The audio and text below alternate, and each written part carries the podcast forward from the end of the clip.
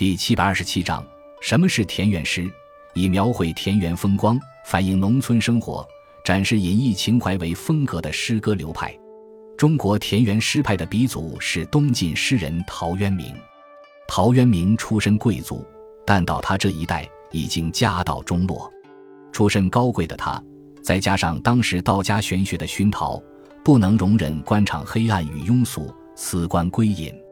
归隐之时，他创作《归去来辞》，后又创作了《归园田居》《移居》《怀古田舍》等一批田园诗，诸如“采菊东篱下，悠然见南山”之类的诗句，充分表现了诗人对功名利禄的鄙视，对黑暗官场的极端憎恶和与之彻底决裂的决心。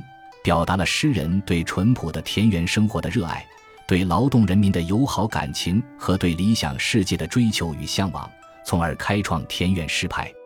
陶渊明的诗诗风平淡自然，备受后人推崇，影响深远。到了唐朝，陶渊明的诗风为孟浩然、王维等人继承，并形成田园诗派。